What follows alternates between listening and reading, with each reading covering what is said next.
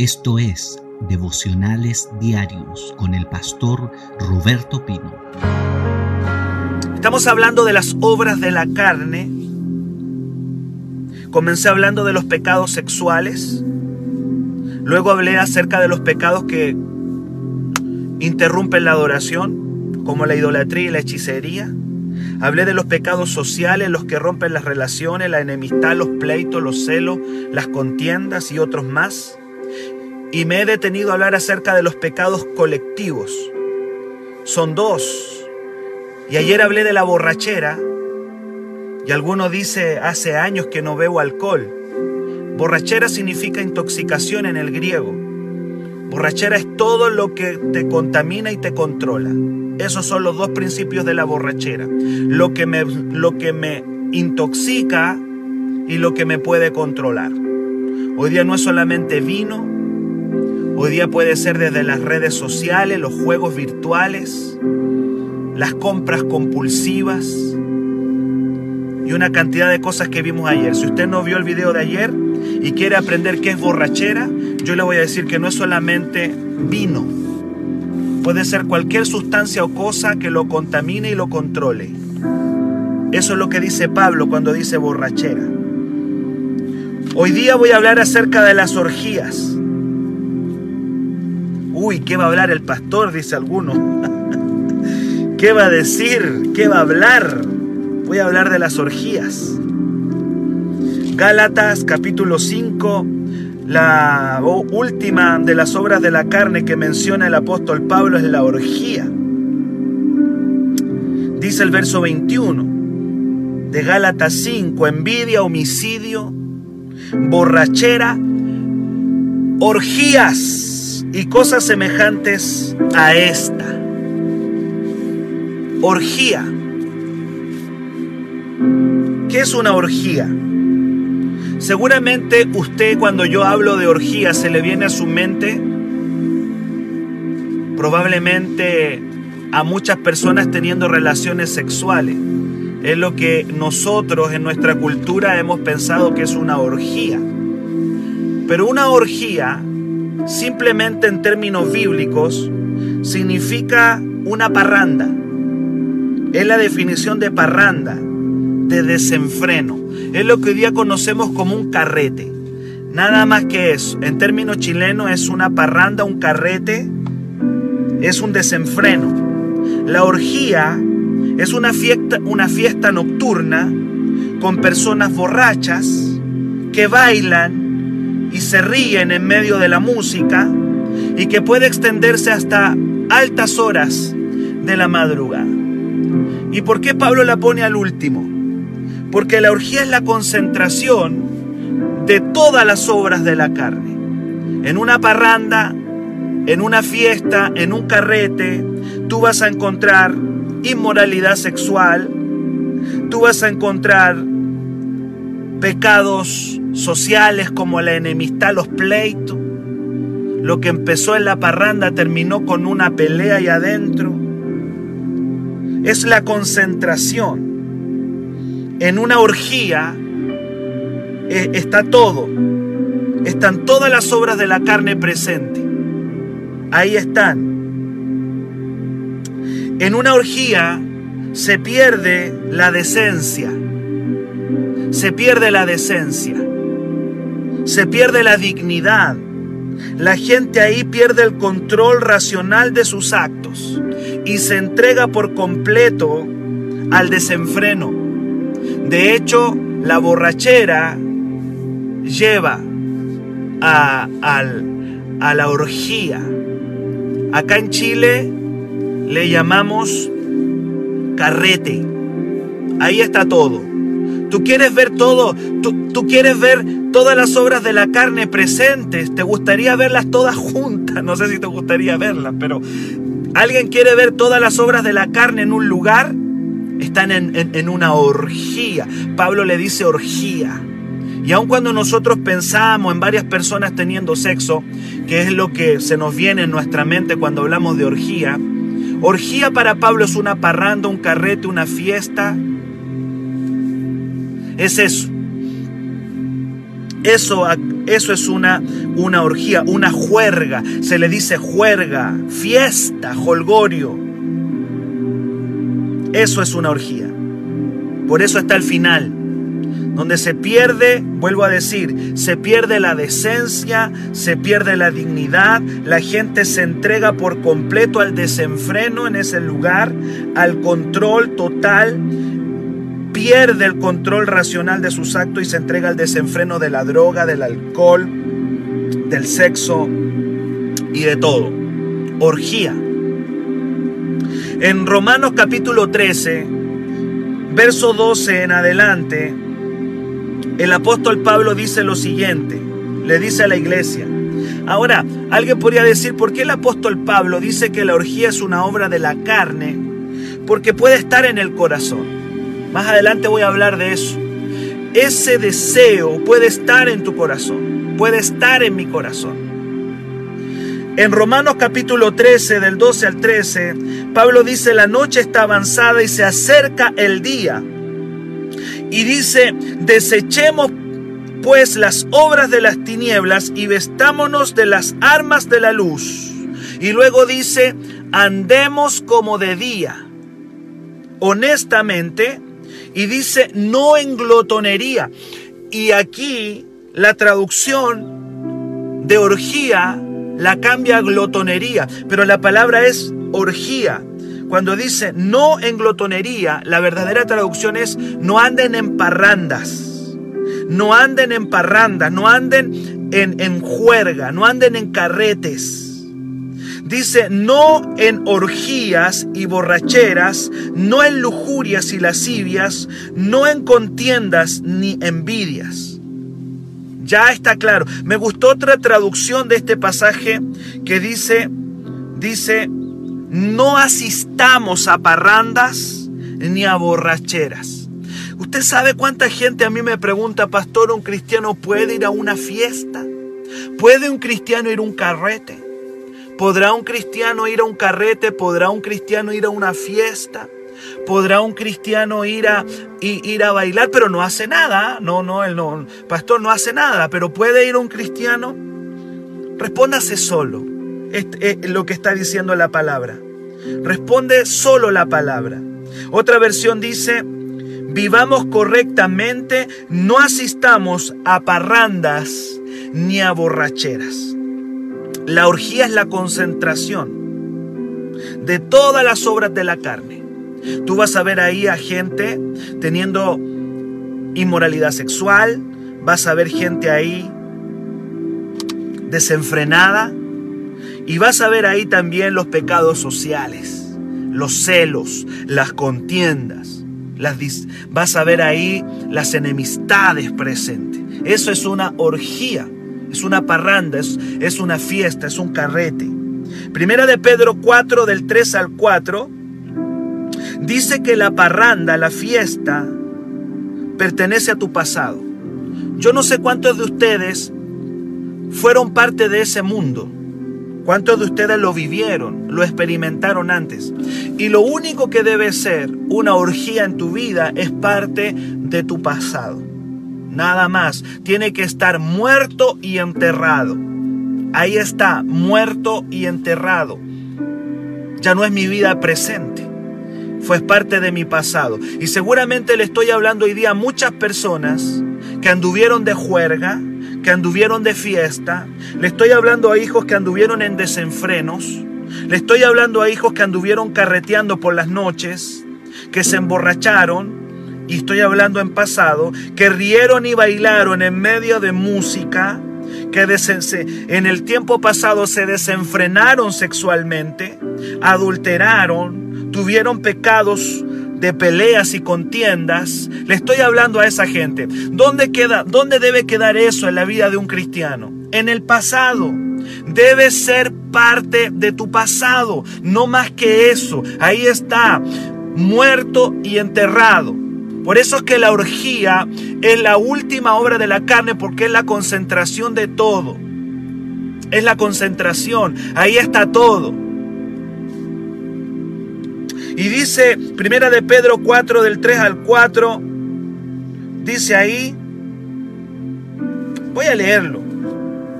Primera de Pedro. Vamos a leerlo juntos. Tú tienes que venir a este devocional con tu Biblia, hermano, y tú vas a crecer. Y si alguien anota mejor, Primera de Pedro 4. Voy a leerlo. 4. Mire lo que dice. Primera de Pedro 4, 3. Dice la palabra, baste ya el tiempo pasado, como diciendo, ¿cuánto tiempo perdiste en eso? Baste ya el tiempo pasado para haber hecho lo que agrada a los gentiles. Los gentiles son la gente del mundo. Andando en lascivia Concupiscencia. Concupiscencia significa pasiones desordenadas, deseos desordenados, concupiscencias. Baste ya el tiempo pasado para haber andado en embriagueces, en orgías. Orgías. ¿Y qué es una orgía? Es donde está todo eso. Disipación y abominables idolatrías. Y en el verso 4 dice, hay gente con la que tú andabas antes que ahora les parece extraño que tú ya no vayas con ellos. Mire lo que dice. Seguramente hay gente que te, le parece extraño, como diciendo ya este, ¿qué le pasó? Mira el verso 4, a esto le parece cosa extraña que ustedes no corran con ellos en el mismo desenfreno de disolución. ¿Se acuerda la palabra disolución? ¿Se acuerda de esa palabrita disolución? Disolución significa libertinaje, fornicas, significa derrochamiento, desenfreno. A algunos les parece extraño que tú ya no corras con ellos en esas pistas.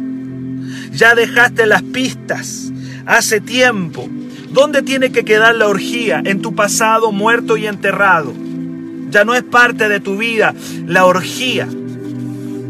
La orgía es la parranda, la fiesta, el carrete, el carnaval. Hay países que celebran los carnavales. El carnaval. Ahí el baile, la fiesta. Usted ya después de esto nunca más va a preguntar si puede o no puede ir. Usted se va a responder solo con la palabra de Dios que nos está enseñando. ¿Dónde tiene que quedar todo eso en mi vida? En el pasado. Baste ya el tiempo pasado, dice, para haber hecho todas estas cosas. ¿Cuánto tiempo perdiste? ¿Cuánto derrochaste? Acuérdese, acuérdese que acuérdese de que la disolución tiene que también que ver con derroche. El curado el drogado se pone generoso, hermano. Se pone generoso. Uf, vamos soltando las botellas nomás, comprando. Aquí hay droga para todos. Aquí hay, hay dinero para todos, pero cuando están en su sano juicio no sueltan un solo peso. Cuando llegan a Cristo después no, no sueltan una sola ofrenda. Pero en el desenfreno, uf, vamos gastando y llegan a Cristo y después no ponen uno. Qué terrible, hermano.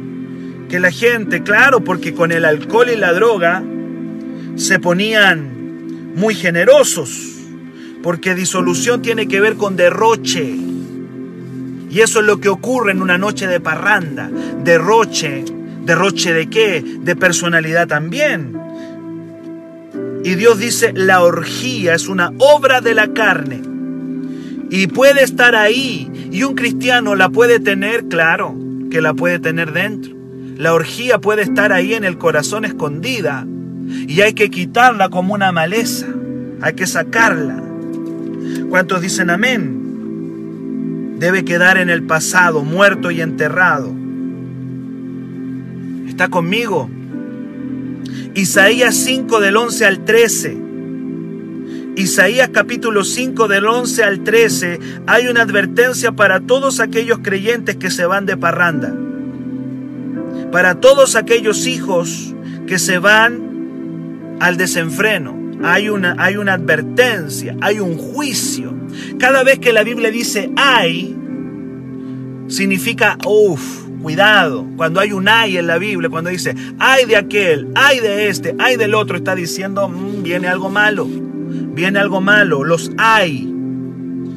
Puede ser que alguien diga, no, a mí no me ha pasado nada, yo ando de parranda y no me pasa nada. Cuidado, hay un ay del cielo. Isaías 5 del 11 al 13. Los hay significa mm, cuidado. Cuidado porque no, no, no, no se puede jugar con Dios. Isaías 11. Todos aquellos que conocen a Dios, que conocen el Evangelio y van a la orgía y andan ahí en el medio, hay un ay. Isaías 5, 11, 13. ¿Qué dice la palabra del Señor?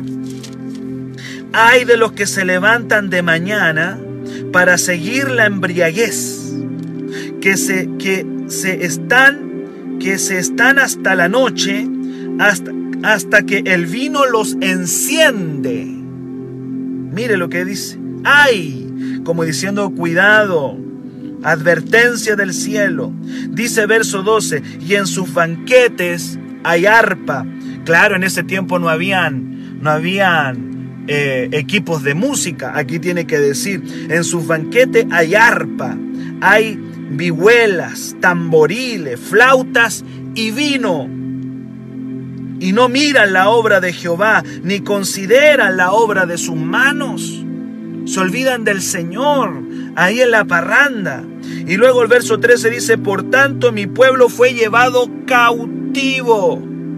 Es decir, todo esto te está llevando cautivo, te está amarrando. Y finalmente dice, porque no tuvo conocimiento y su gloria pereció de hambre y la multitud se secó de sed. Lo que está diciendo es mi pueblo. Mi pueblo fue llevado cautivo porque no tuvo discernimiento. Su gloria se murió y dice su multitud se secó de sed faltó discernimiento, cayeron otra vez y es el pueblo de Dios que cae otra vez en estas parrandas, en esta fiesta que el apóstol Pablo dice que alguien tradujo orgía.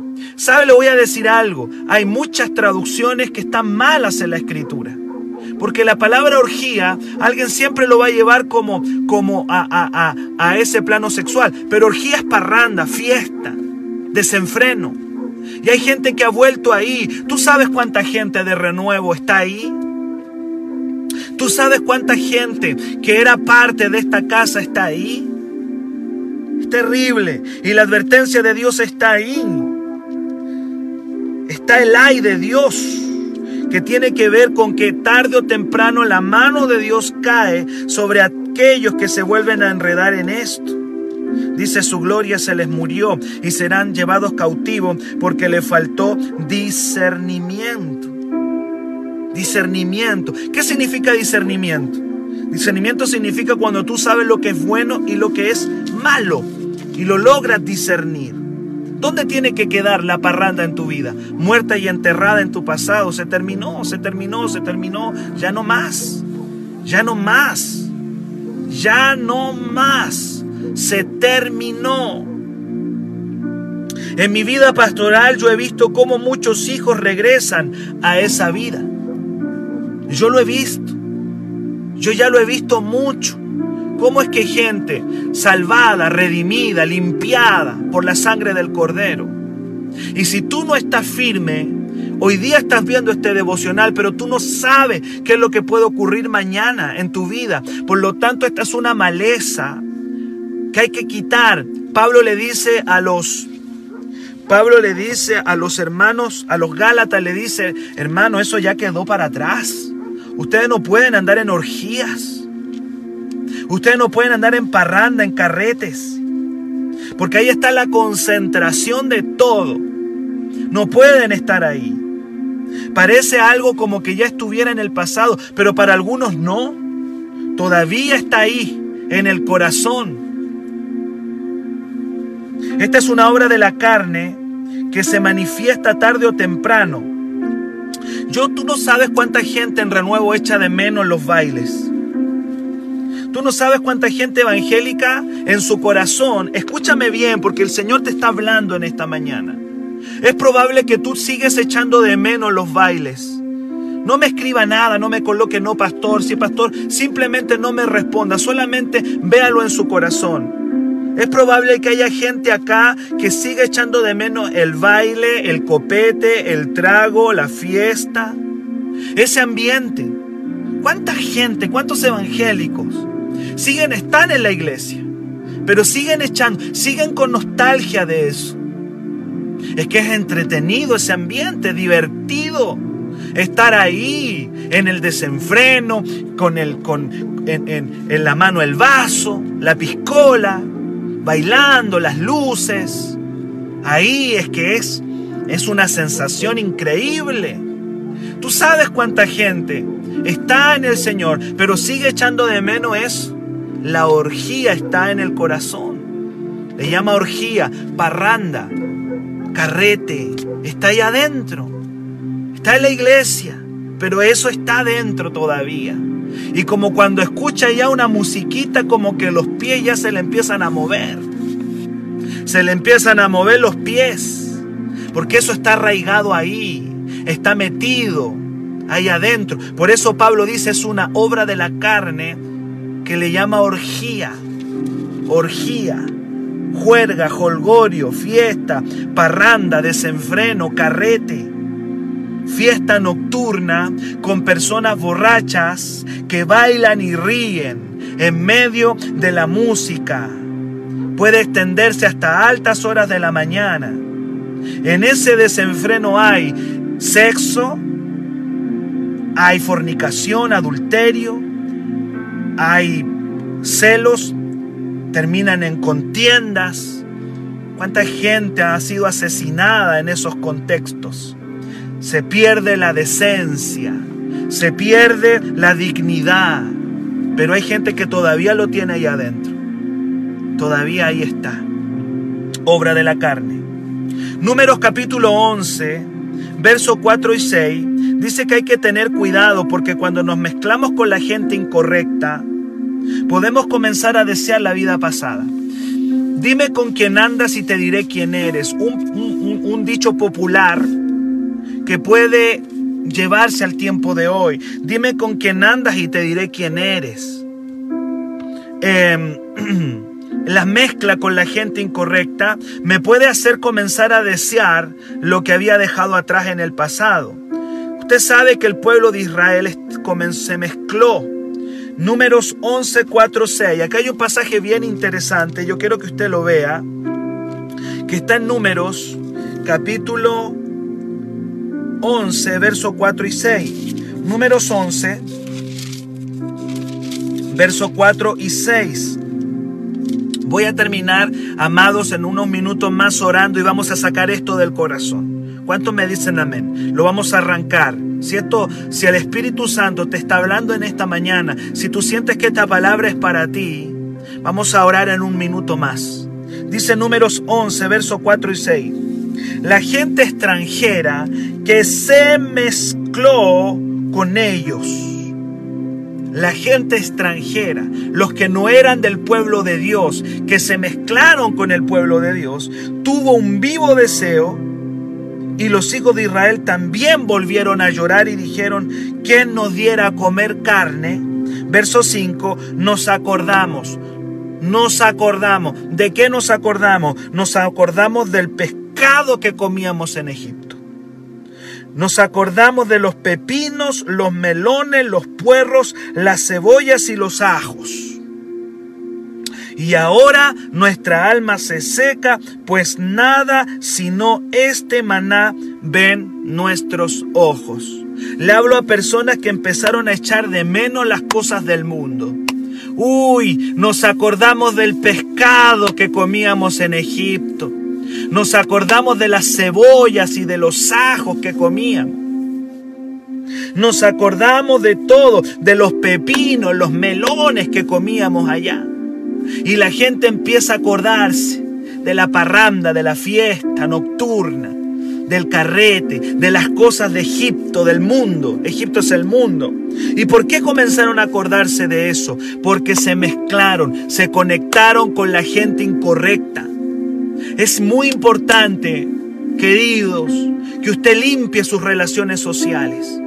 Comience a hacer una limpieza. Con quién está, con quién se juntan, con quién anda. Qué importante es limpiarnos. Con quienes andamos, con quienes nos juntamos. Yo no te digo que te encierres, yo no te digo que vivas en una burbuja, ama el mundo, predícale a toda la gente, pero no te mezcle. Una cosa es Una cosa es que tú ames a la gente y otra cosa es que te mezcles, que pierdas tu esencia, que pierdas tu naturaleza, que te dejes influenciar. ¿Por qué comenzaron a desear los melones, los pepinos de Egipto, el pescado que comían allá? ¿Por qué lo comenzaron a desear? Porque se mezclaron con la gente extranjera. Tienes que tener cuidado de ser influenciado, de, ser gobernado, de mezclarte. La Biblia es clara en esto. Hay un pasaje que está en Primera de Corintios 15:33. Primera de Corintios 15:33 dice, no erréis. No te equivoques en otras palabras. No se equivoquen. Las malas compañías corrompen. Las malas compañías corrompen. ¿Quieres que te lo lea otra vez? Primera de Corintios 15:33. No erréis, las malas compañías corrompen las buenas costumbres. ¿Cuándo fue que caíste? ¿Cuándo fue que comenzaste a anhelar el, el, baile, el copete, la cosa? Seguramente te conectaste a la gente incorrecta, te mezclaste, la gente extranjera tiene que estar ahí. Ama, busca, evangeliza, predica, pero no te mezcles. Tú eres de otro reino. Las malas costumbres, dice, pueden venir, las malas compañías corrompen. No erréis, no te equivoques, no te equivoques. Eso quedó atrás. Ten cuidado con quién te conectas. Ten cuidado con a quién le abres tu corazón. Ten cuidado con quién andas, con quién estás, quiénes son tu círculo social.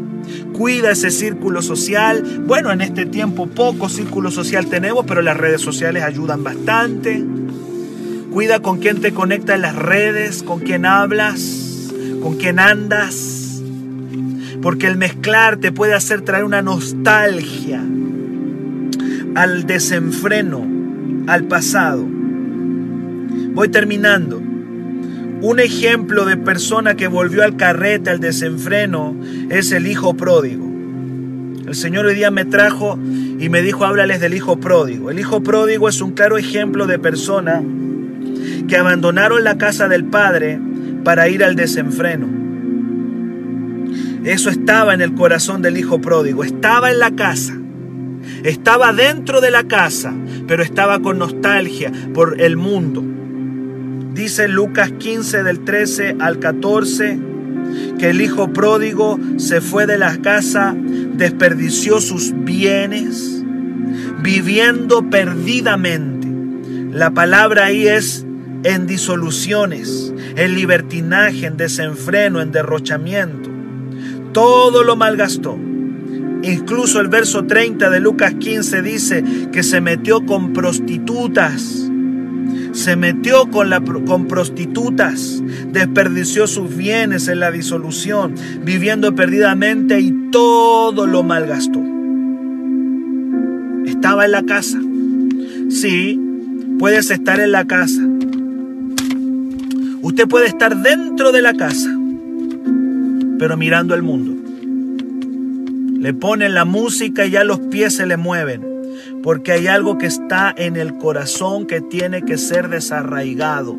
Se llama orgía. Pablo le alguien lo tradujo como orgía. Pero en realidad la palabra es parranda, fiesta, holgorio. Acá en Chile le decimos carrete, desenfreno, fiesta nocturna. Estaba ahí adentro. Y eso tenía el hijo. El hijo estaba en la casa del padre, pero tenía un anhelo por pegarse unos bailes.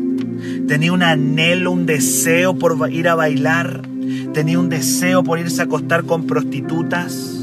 Tenía un deseo por volver a, tomarse una piscola. No sé si alguien me entiende. Estaba ahí adentro, probablemente con su traje pentecostal, con su corbata, con su Biblia debajo del brazo, levantaba su mano en la casa del Padre, pero tenía un deseo de pegarse una parranda increíble, que cuando encontró la oportunidad, solamente encontró la oportunidad y se fue para allá. Fue cosa que buscó la oportunidad. Y me gusta el Padre, porque el Padre no se lo prohíbe, el Padre le dice, ¿te quieres ir? Perfecto, ahí está. Así es Dios. Algunos piensan que Dios como que los va a amarrar como que Dios los va a amarrar y les va a poner una, le va a poner ahí una, una cadena. Señor no nos tiene a nosotros como perritos dentro de la iglesia encadenados. Dios dice, si tú quieres ir, ahí está la puerta, ahí está. En ese sentido, Dios es digno. Por eso decimos que Él es digno. ¿Te quieres ir? Perfecto, ahí está. Puedes, puedes ir para allá, anda a bailar, anda, anda, anda para allá. Acuéstate con prostitutas, haz lo que tú quieras, ahí está. Adán y Eva tampoco los amarró, tenía libertad en el huerto, les puso una advertencia nada más. Ese es otro tema que podríamos hablar de lo que se llama el libre albedrío, la libertad que tenemos. Estamos en la casa, pero si alguien quiere ir a pegarse su baile, si alguien quiere ir a bailar, bueno, Dios no lo va a amarrar, así como el hijo pródigo. Y fue, y dice la palabra que desperdició sus bienes, viviendo perdidamente, todo lo malgastó, hasta con prostitutas se acostó, perdió todo, hasta que en un momento vuelve en sí y el Padre lo recibe. Y él se da cuenta que, que eh, en el pasado no había nada bueno. Sabe, muchos, muchos hijos que tienen que, que darse cuenta que allá, allá atrás no hay nada. Allá atrás no hay nada bueno.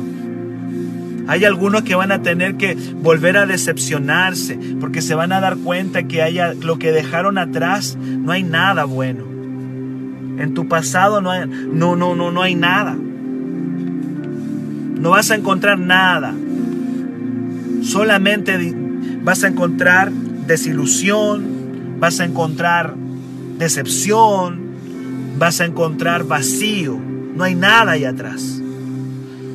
No hay nada ahí atrás. Y seguramente el padre dijo, quiero que se dé cuenta solito. Quiero que se dé cuenta solito que allá atrás no hay nada. Y llegó el tiempo y tuvo hambre y volvió a la casa del padre. Pero se metió, volvió al carrete el hijo. Quiero terminar con esto, queridos, en esta mañana. Estoy hablando de una obra de la carne que está después de la borrachera y que, y que la traducción de la, la Biblia dice orgía, pero que es parranda, es carrete, es desenfreno, es juerga, es esa fiestecita de noche, esa fiestecita nocturna de baile, sexo y desenfreno. Estamos claros de que un hijo de Dios no puede andar ahí en el medio. No pastores que yo voy a evangelizar. Ay Señor, como si la gente fuera una fiesta a escuchar evangelismo, hermano. Como si la gente va, va a ir a un carrete a escuchar un evangelista. Evangelízalo en otro lugar, pero no ahí. No en medio de la ebriedad, del alcohol, de los vómitos. No falta el que, el que dice yo voy a evangelizar, pastor. Quiero terminar con Josué capítulo 5, 8. Hubo un día, hubo un día en que Dios quitó el mundo del corazón de su pueblo. Hubo un día en que el Señor lo arrancó, lo quitó, lo sacó. Hay un día en que Dios hace esa operación. Para aquellos que todavía están mirando con nostalgia el pasado y echan de menos la piscola, para algunos que todavía están echando de menos las luces y el baile, para aquellos que todavía están echando de menos esos ambientes. Quiero decirle lo que dice Josué capítulo 5, verso 8 y 9. Hubo un día en que Dios quitó, arrancó ese mundo del corazón de su pueblo, esa nostalgia por Egipto. Josué capítulo 5. ¿Puedes creer tú que el pueblo de Dios anduvo 40 años con nostalgia de Egipto? esto que estoy predicando yo sé que es así. Yo ya soy pastor. Con la Priscila ya somos pastores 15 años. Nosotros sabemos que la gente puede estar levantando sus manos en el templo. pero que al menor ritmo mundano se le mueven los pies lo están anhelando. Josué capítulo 5, amados. Hubo un día en que el Señor le sacó Egipto del corazón.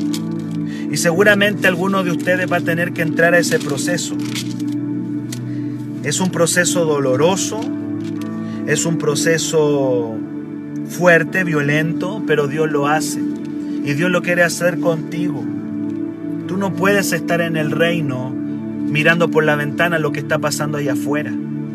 Tú no puedes estar en el reino de Dios continuamente abriendo la cortina para ver qué es lo que está pasando allá afuera, mirando las luces, mirando el carrete, mirando ahí para afuera. No puedes, no está bien. Puedes estar con tu cuerpo en el reino, pero con tu corazón allá afuera.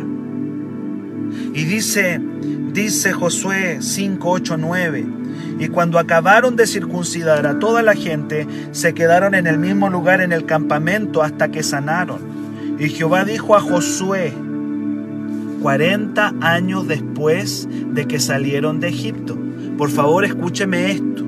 40 años después de que salieron de Egipto. Y te lo, te lo voy a volver a repetir porque quizás quiero que lo entiendas. 40 años después que salieron de la esclavitud de Egipto, Dios le dice a su pueblo, hoy he quitado de ustedes la vergüenza de Egipto. Por lo cual el nombre de aquel lugar fue llamado Gilgal hasta hoy. ¿Qué quiere decir esto? Que ellos anduvieron 40 años viendo a Dios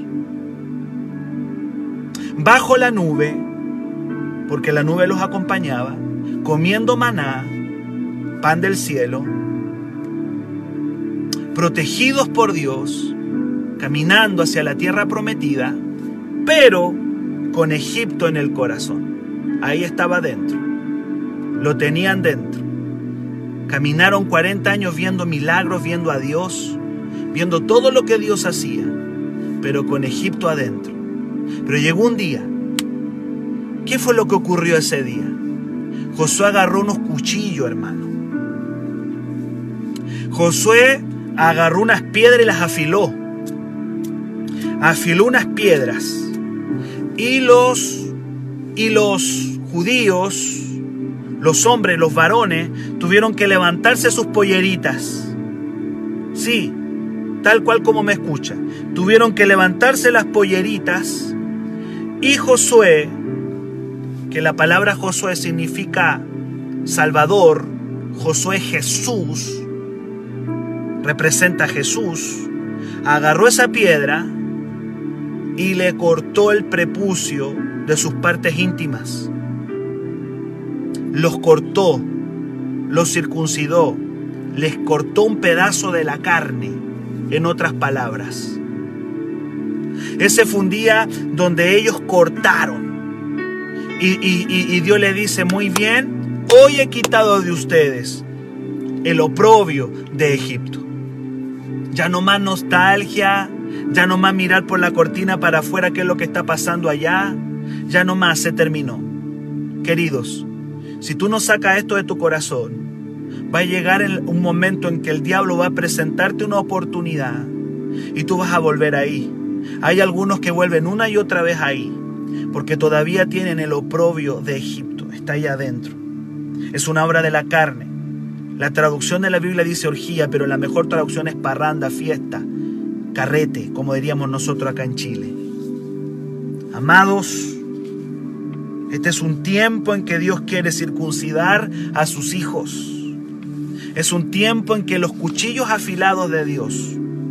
¿Cuáles son los cuchillos afilados de Dios? ¿Tú crees que esta palabra no te está circuncidando? ¿Tú crees que esta palabra no te está hablando? ¿Tú crees que esta palabra, la palabra es el cuchillo afilado de Dios, que está cortando? ¿Dónde tiene que quedar el carrete en tu vida? En el pasado, tiene que quedar sepultado y muerto. Basta ya, dice Pedro, de andar como andábamos antes. Se terminó. No puedes de seguir deseándolo. No puedes seguir anhelándolo.